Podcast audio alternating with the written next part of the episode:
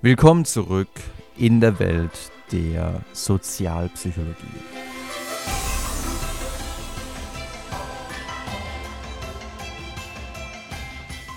Ist gutes Aussehen wirklich immer von Vorteil?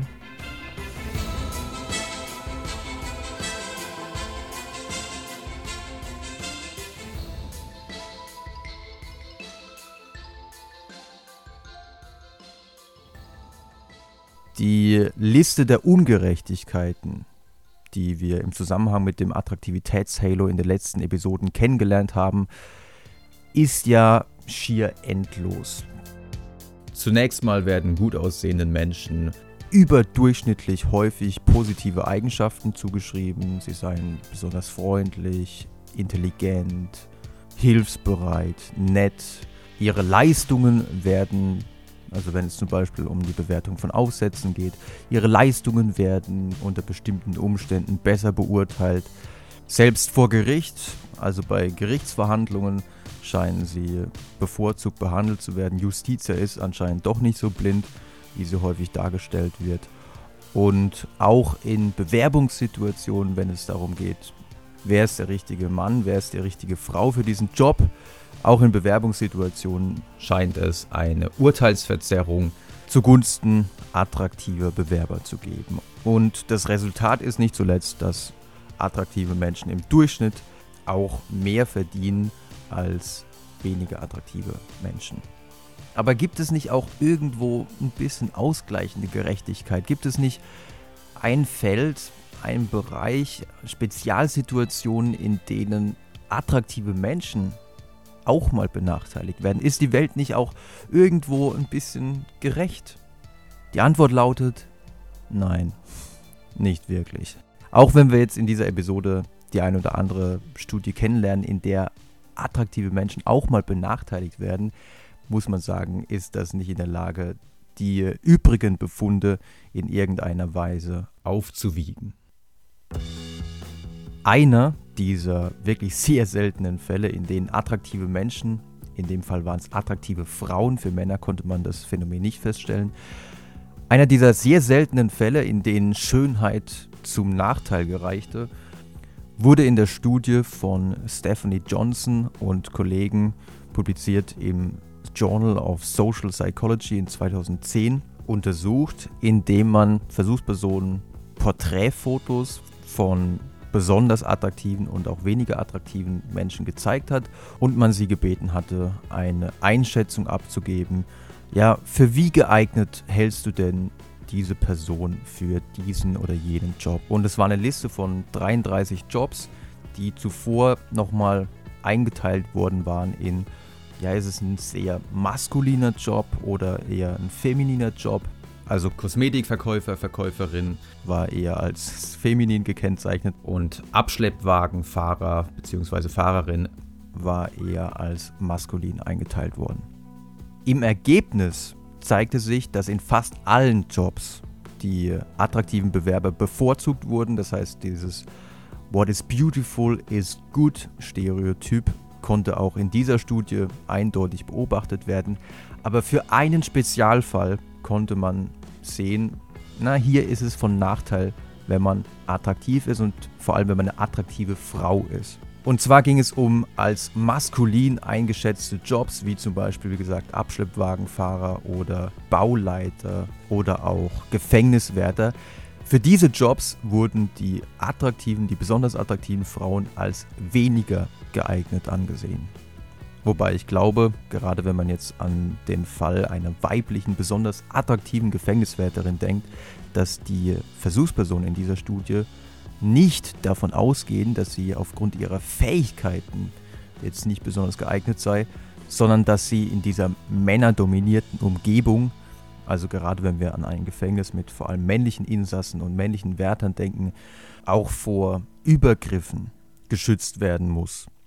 Also da ist ja schon eine ganze Menge an Testosteron im Spiel.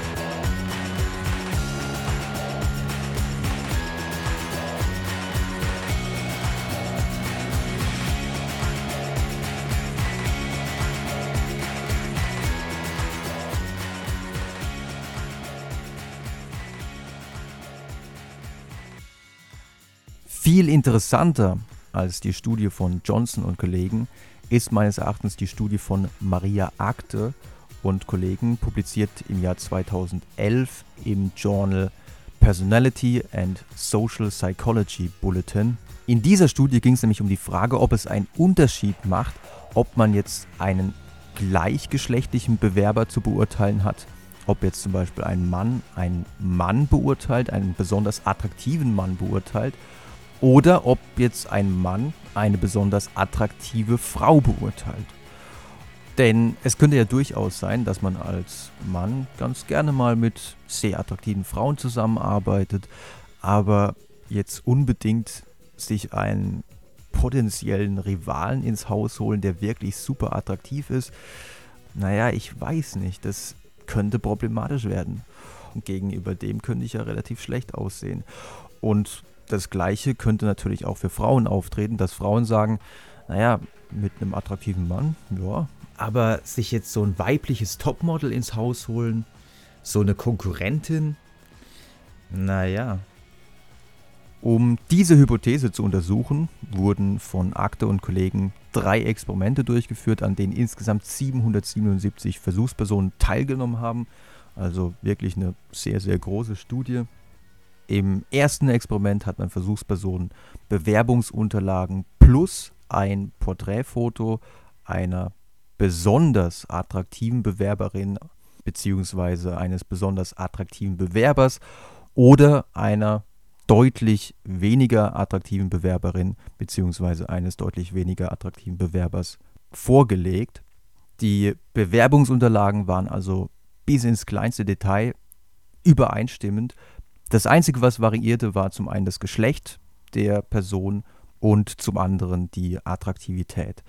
Es ging um die Bewerbung, so kann man es in der Studie nachlesen, für den Posten als Editor bei einem bekannten deutschen Magazin. Welches Magazin stand jetzt nicht dabei, aber vielleicht Fokus oder Spiegel oder was auch immer.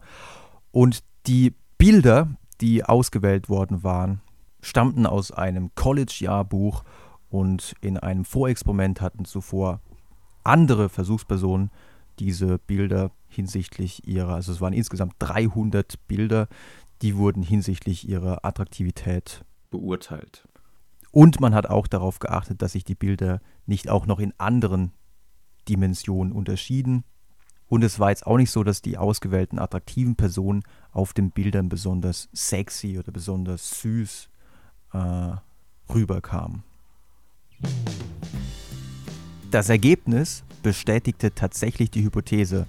Es war zwar so, dass besonders attraktive Vertreter des anderen Geschlechts deutlich besser beurteilt wurden, also, Männer haben besonders attraktive Frauen bevorzugt, genauso haben Frauen besonders attraktive Männer bevorzugt, aber gegenüber besonders attraktiven Vertretern des eigenen Geschlechts gab es Vorbehalte. Das ist also wirklich einer der seltenen Fälle, in denen besonders attraktive Menschen unter Umständen benachteiligt werden wenn sie sich in einer Bewerbungssituation einem gleichgeschlechtlichen Urzeiler gegenüber sehen, der sie eventuell als Gefahr ansieht. Das aus forschungsmethodischer Sicht wirklich Schöne an dieser Studie war, dass man auch gleich versuchte, die Ergebnisse nochmal in zwei anderen Experimenten zu replizieren. Und zwar hat man in Experiment 2 Versuchspersonen gebeten, anhand eines fünfminütigen Videos, auf dem ein Bewerbungsinterview zu sehen war. Also es ging darum, ob der Bewerber für diese Universität wirklich geeignet ist. Erneut unterschieden sich die Interviews lediglich in vier Bedingungen. Männlicher oder weiblicher Bewerber, attraktiver oder wenig attraktiver Bewerber. Alles andere wurde konstant gehalten, Lichtverhältnisse. Auch die Bewerber wurden trainiert, auf die gleiche Art und Weise zu antworten. Und sogar die Tonspur des Interviewers wurde immer gleich gehalten. Auf Basis dieses 5-Minuten-Interviews sollten die Versuchspersonen jetzt einschätzen, naja, soll der Bewerber auf die Uni zugelassen werden? Und zudem hat man auch gefragt, das hat man auch in der ersten Studie schon gefragt, inwieweit die Versuchsperson an sozialen Interaktionen mit dieser Person interessiert sei. Gleiche Ergebnisse wie im ersten Experiment. Attraktive Bewerber des anderen Geschlechts wurden deutlich bevorzugt, wohingegen attraktive Bewerber des eigenen Geschlechts benachteiligt wurden. In der dritten Studie ging es wieder um Bewerbungen im Berufskontext. Die Probanden erhielten diesmal Informationen hinsichtlich des Berufserfolgs des Bewerbers. Zudem war natürlich wieder ein Bewerbungsfoto beigefügt, was natürlich wieder variierte hinsichtlich Attraktivität und Geschlecht. Und anhand dieser Informationen sollten die Probanden einschätzen, inwieweit der Karriereerfolg des Bewerbers, der Bewerberin auf seine oder ihre Fähigkeiten, seine oder ihre Intelligenz, Talent oder Fertigkeiten zurückzuführen sei.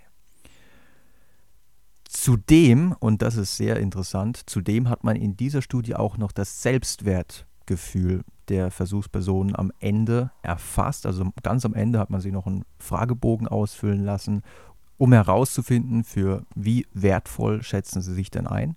Und im Ergebnis zeigte sich, natürlich wurden wieder die attraktiven Bewerber des anderen Geschlechts deutlich positiver eingeschätzt. Der Negative Bias, also die negative Urteilsverzerrung gegenüber den besonders attraktiven Vertretern des eigenen Geschlechts, erreichte in diesem Experiment nicht das Signifikanzniveau, wenngleich man sagen muss, numerisch war hier durchaus eine Tendenz zu erkennen. Besonders spannend ist aber das Ergebnis in Hinsicht auf das Selbstwertgefühl.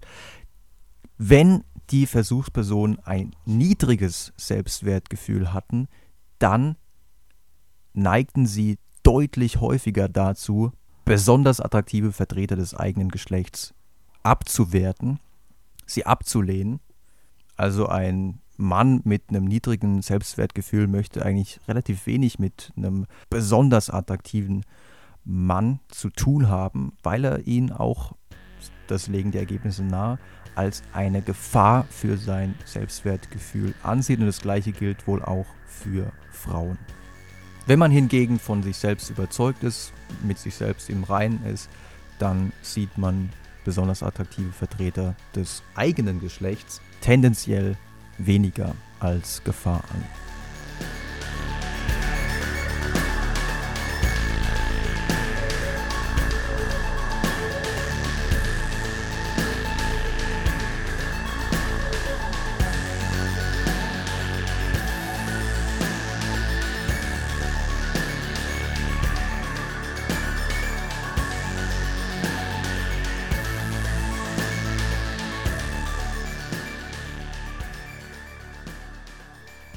Eine weitere Situation, in der man sich als Topmodel oder als sehr attraktiver Mensch in Acht nehmen sollte, ist, wenn es um Eifersucht geht. Diesbezüglich haben Maynard und Kollegen im Jahr 2009 eine sehr, sehr interessante Studie vorgelegt mit dem Titel Intrasexual Vigilance, The Implicit Cognition of Romantic Rivalry. Um zu schauen, ob chronisch eifersüchtige Menschen zum einen besonders wachsam gegenüber potenziellen Rivalen sind und zum anderen, ob sie ihnen gegenüber auch negative Einstellungen haben, musste zunächst mal ein Gefühl der Eifersucht erzeugt werden. Und wie macht man das in der Psychologie ganz gerne mal? Man verwendet Priming. Priming ist eines der meines Erachtens interessantesten Phänomene in der Psychologie überhaupt. Es handelt sich dabei im Grunde um neuronales Vorglühen, ohne dass der Proband sich dessen bewusst wäre. Also konkret war das in dieser Studie so, dass man den Versuchspersonen gesagt hat, naja, wir machen hier ein Experiment und wir wollen schauen, inwieweit der Gedächtnisabruf die kognitive Leistungsfähigkeit. Also wir machen dann mit dir noch einen Aufmerksamkeitstest, inwieweit der Abruf von Gedächtnisinhalten sich auf die kognitive Leistungsfähigkeit auswirkt. Das heißt, die Versuchspersonen wurden gebeten, vier bis fünf Fälle zu beschreiben, in denen sie Untreue befürchteten, in denen sie eifersüchtig waren. Und sie sollten sich dann den Fall raussuchen, der am salientesten war, der ihnen am besten im Gedächtnis war, den sollten sie näher beschreiben bzw. niederschreiben. Auf diese Weise sollte also das Gefühl der Eifersucht hervorgerufen werden. In der Kontrollgruppe sollten die Versuchspersonen einfach nur vier bis fünf Aktivitäten nennen, die sie gestern durchgeführt hatten und davon eine näher beschreiben. Also hier wurde nicht gezielt irgendeine Emotion hervorgerufen. Danach hat man mit beiden Gruppen wirklich einen Aufmerksamkeitstest gemacht und, und bei diesem Test war immer mal wieder gefordert, die Aufmerksamkeit zu switchen. Und es wurden Bilder eingeblendet und jetzt kommen wir der Sache langsam näher und es wurden Bilder eingeblendet von weniger attraktiven Personen und auch sehr attraktiven Personen. Und diejenigen, bei denen man zuvor durch das Priming Eifersucht erzeugt hatte, konnten ihre Augen nicht von den besonders attraktiven Vertretern des eigenen Geschlechts lassen, sofern es sich um chronisch eifersüchtige Probanden handelte. Das heißt, die chronisch Eifersüchtigen sind im Zustand der Eifersucht ähm, tatsächlich sehr wachsam gegenüber besonders attraktiven potenziellen Rivalen.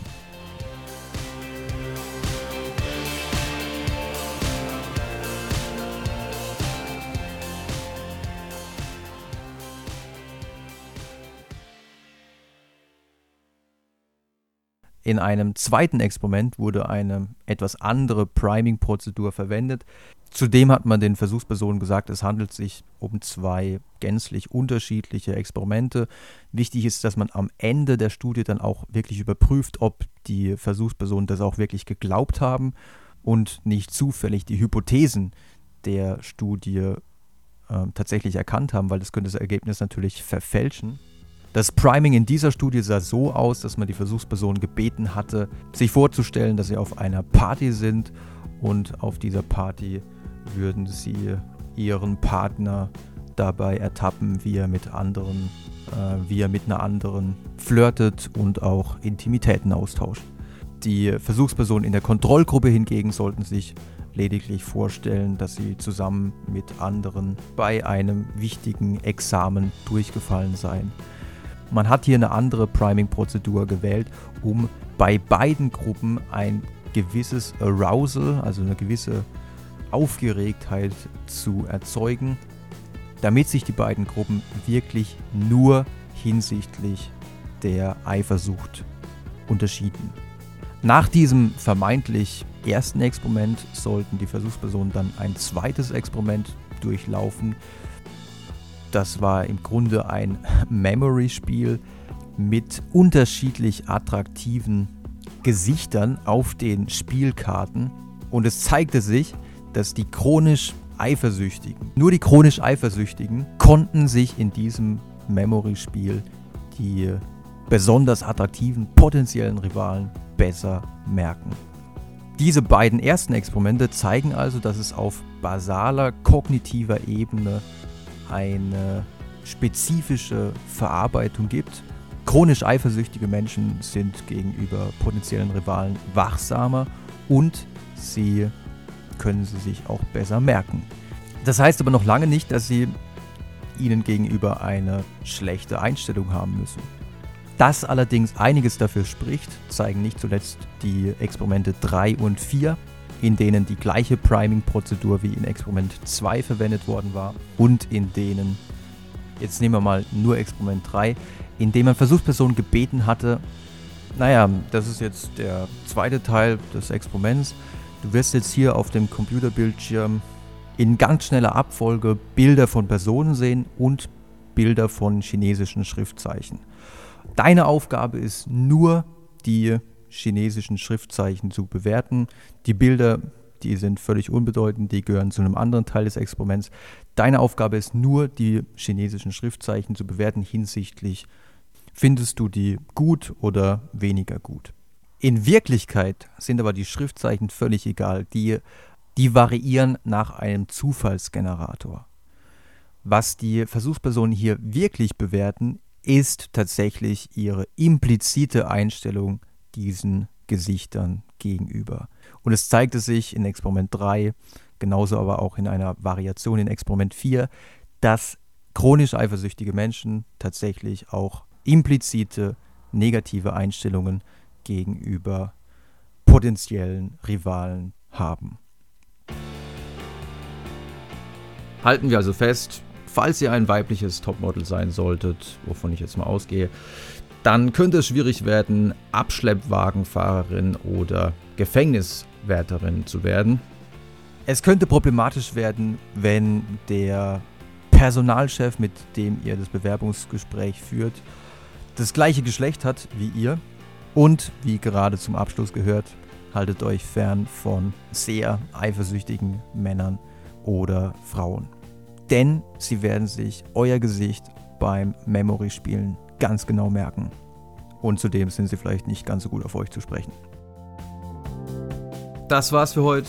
Das war auch wohl die vorerst letzte Episode zum Thema Schönheit und dem Attraktivitätshalo, wie sich das alles auswirkt.